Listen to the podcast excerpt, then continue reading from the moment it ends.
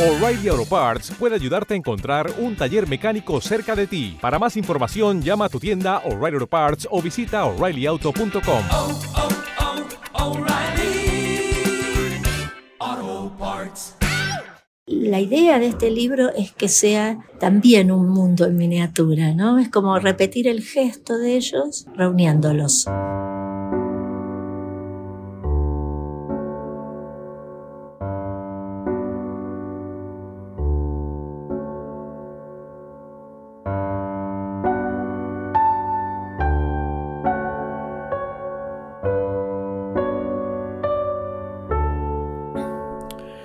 Fan, Fan Podcast.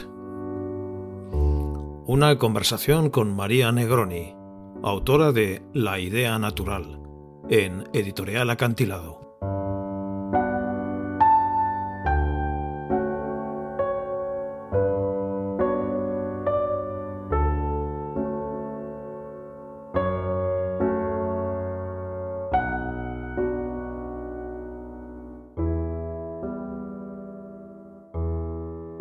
Me descubre eh, primero un, un impulso con, continuo en, en, la historia de la, no solo de la literatura, sino de la fotografía o de otras artes o de la ciencia, ¿no? Sí. o de la curiosidad, Sí.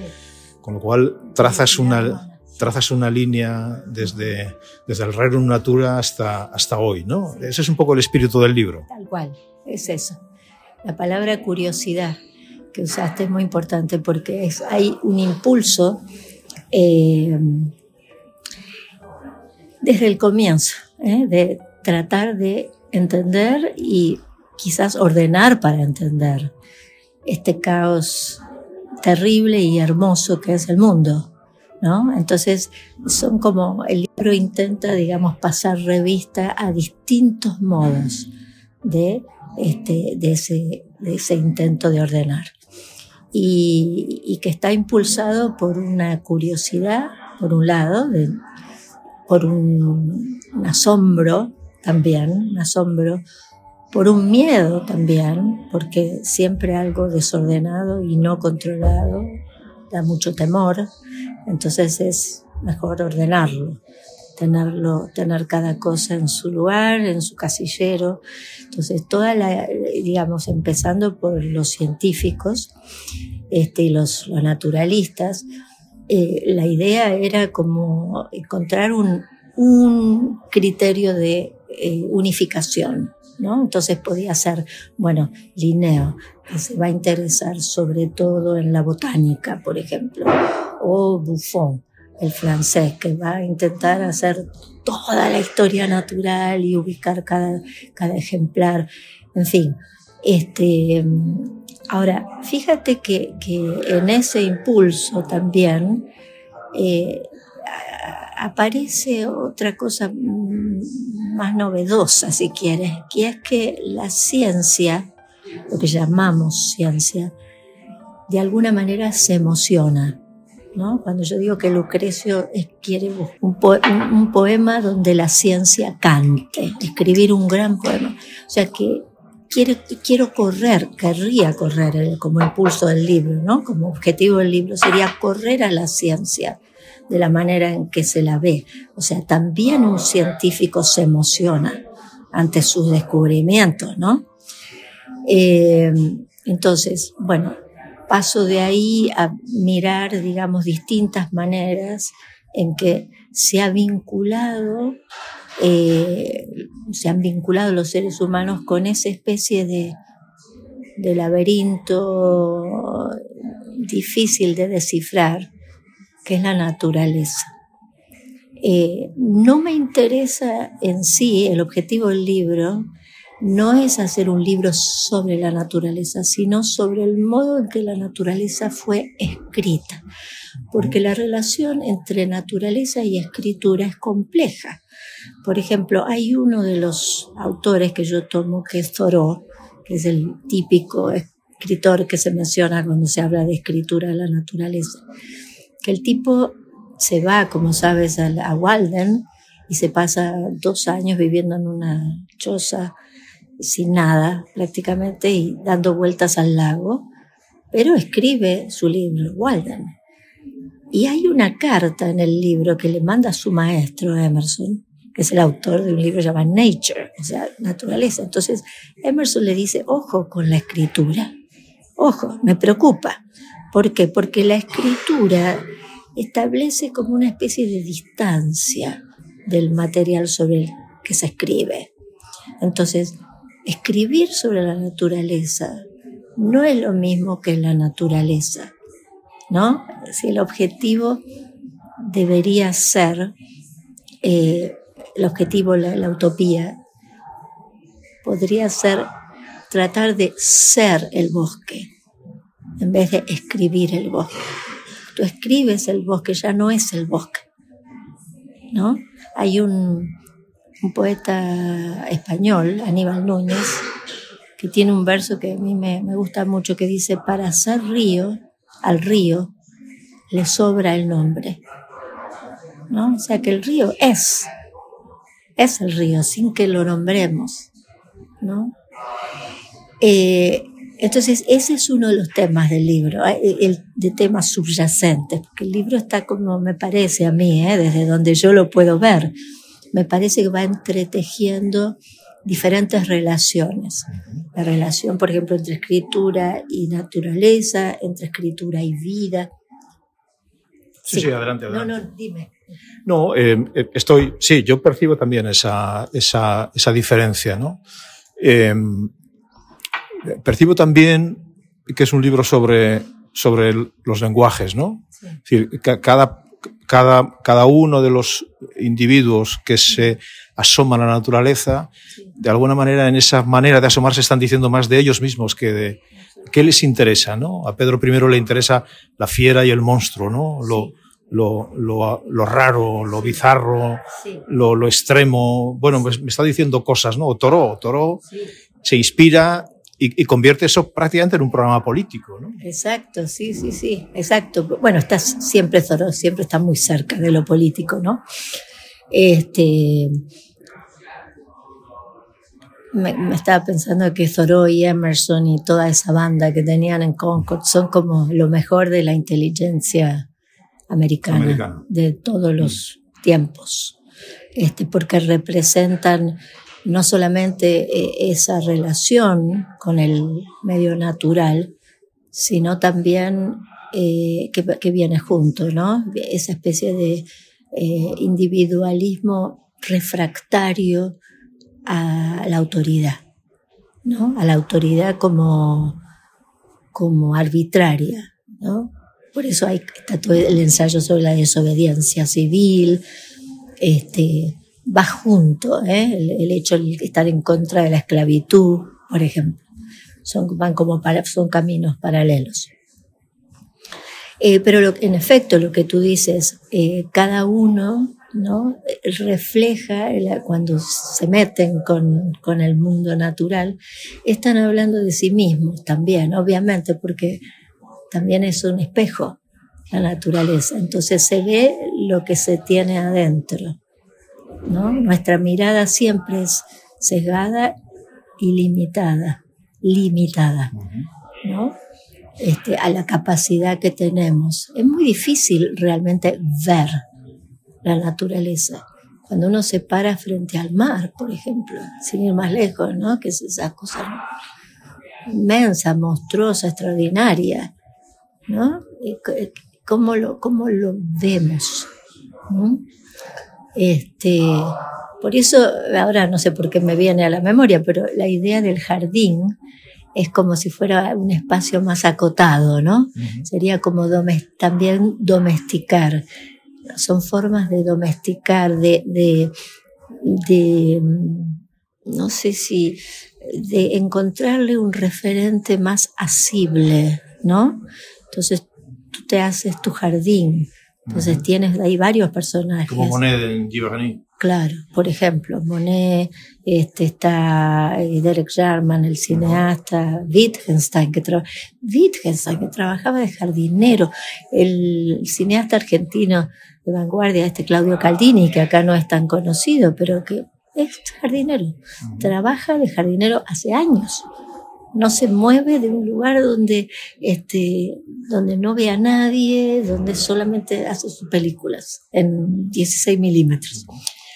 Otra, otra eh, cosa llamativa constante en el libro es que, eh, a, referido a lo que decías ahora, es que por mucho que se avanza en el tiempo eh, y en la ciencia, siempre hay una zona de misterio en la naturaleza. Sí, totalmente. En el mundo, ¿no es cierto?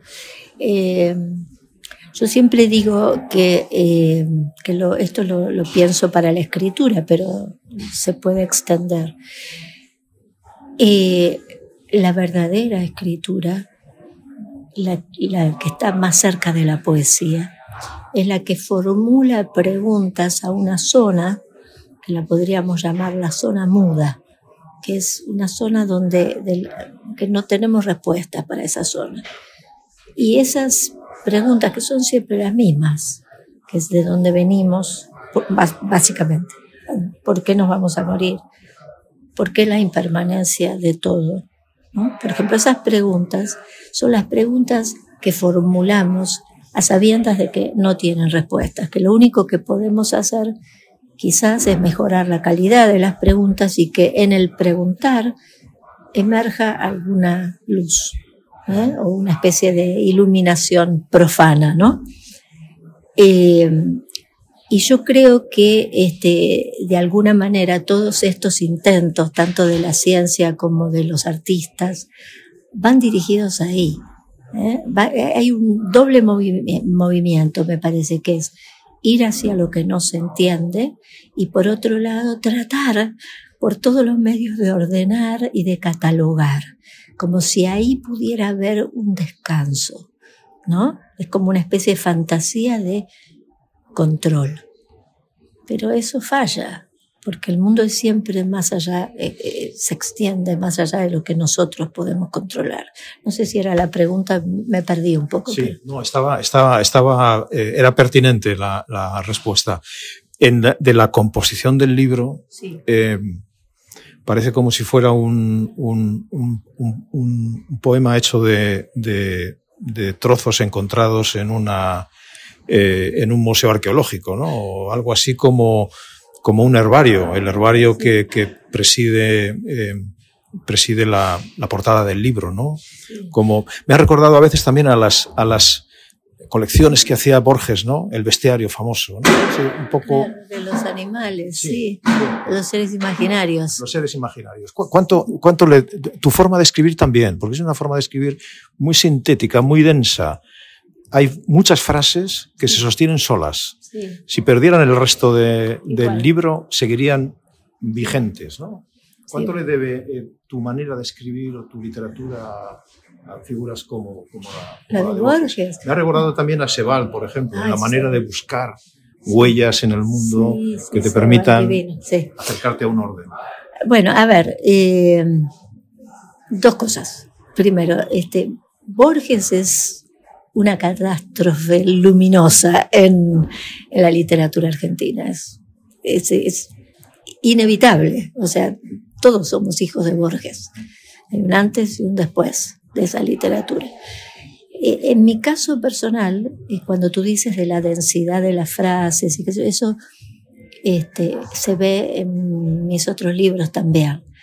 Eh, y creo que está vinculado con dos cosas, más de tipo, si quieres, autobiográfico o biográfico, por un lado, y por otro lado el hecho de que yo escribo poesía. Y la poesía que a mí me interesa es una poesía que está, que va al hueso de las cosas.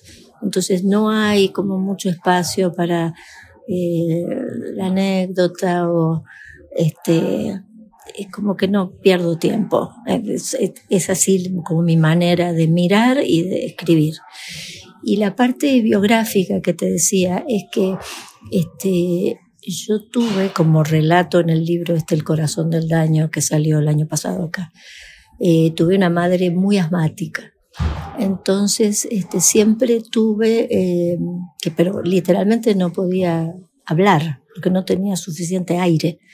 Entonces siempre tuve desde pequeña como la idea de que había que decir la mayor cantidad de cosas en la menor cantidad de palabras, ¿no? Una cosa así como, no, no, eh, viste que hay como esas personas que hablan y hablan y, te, y vos decís, bueno, a ver, ¿qué me querés decir? ¿No? El, al punto, ¿no? Bueno, entonces siempre te tuve esa, esa cosa de que Sí, que me parece que la, eso se ve en la, prosodia de lo que, hasta donde yo puedo ver, ¿eh? que se puede notar que hay una cosa como de que no se pierde mucho el tiempo, que la anécdota es mínima, ¿no? O sea, que estoy eh, tratando de construir un personaje de distintas maneras. A veces me meto en la voz de la persona, como por ejemplo en el autorretrato de Darwin, ¿no? Este, a veces lo hago a través de una carta o lo que fuera, pero siempre estoy tratando de tomar eh, de la anécdota, también Humboldt, que podría haber escrito un libro sobre Humboldt, digamos, o Darwin, todos esos personajes, pero tratar de encontrar eh, como esos puntos neurálgicos de la vida, que, que son también los momentos en donde aparece la contradicción interna del personaje, eh, el, el, matiz, ¿no? La, la cosa, la, la, contradicción, ¿no? Y tratar de, de, señalar eso y con dos o tres pinceladas armar el personaje y decir lo que ese personaje me sugiere, que no sé si, si es lo más importante del personaje, pero por ejemplo cuando termino el, el fragmento sobre Humboldt, diciendo que eso es cierto, ¿eh? que cuando estaba ya viejo se, se, construyó una especie de simulacro de trópico. Esto, eso es otro tema, el delirio, el delirio en los naturalistas. Bueno, se construyó un una especie de simulacro de trópico, con, se hizo acompañar por un camaleón y, y publicó un, este, un texto en el diario diciendo, por favor, rogando a las personas que no se comunicaran con él, ni para ofrecerle cuidados, ni entretenimiento, ni pedirle autógrafos, ni... Entonces, para mí eso eh, dice mucho del personaje, ¿no? Es como si él se hubiera estado toda su vida huyendo, ¿no? Cuando se va a, a las Américas, es como una, una, búsqueda, después se va a Rusia, después en un momento ya vuelve, está ya enfermo y se quiere ir a Benares, ¿no? Y termina encerrado y dice, no me molesten, ¿no? Que es un poquito el mismo, el mismo impulso, si quieres, que tiene Rousseau también, ¿no? Déjenme acá, en esta especie de naturaleza mínima que yo me inventé, ¿eh? y alejar, alejaos, como dicen en España, no se me acerquen. Este, porque la idea también es que eh, los hombres, los seres humanos también son animales peligrosos, tiburones muchas veces, ¿no? Entonces es como la ida a la naturaleza también es para protegerse de los de los colegas, de, los otros seres humanos. Eh, por último, mm, intuyo que eh, cómo seleccionas los, los, eh, los casos, porque intuyo que has dejado a muchos fuera.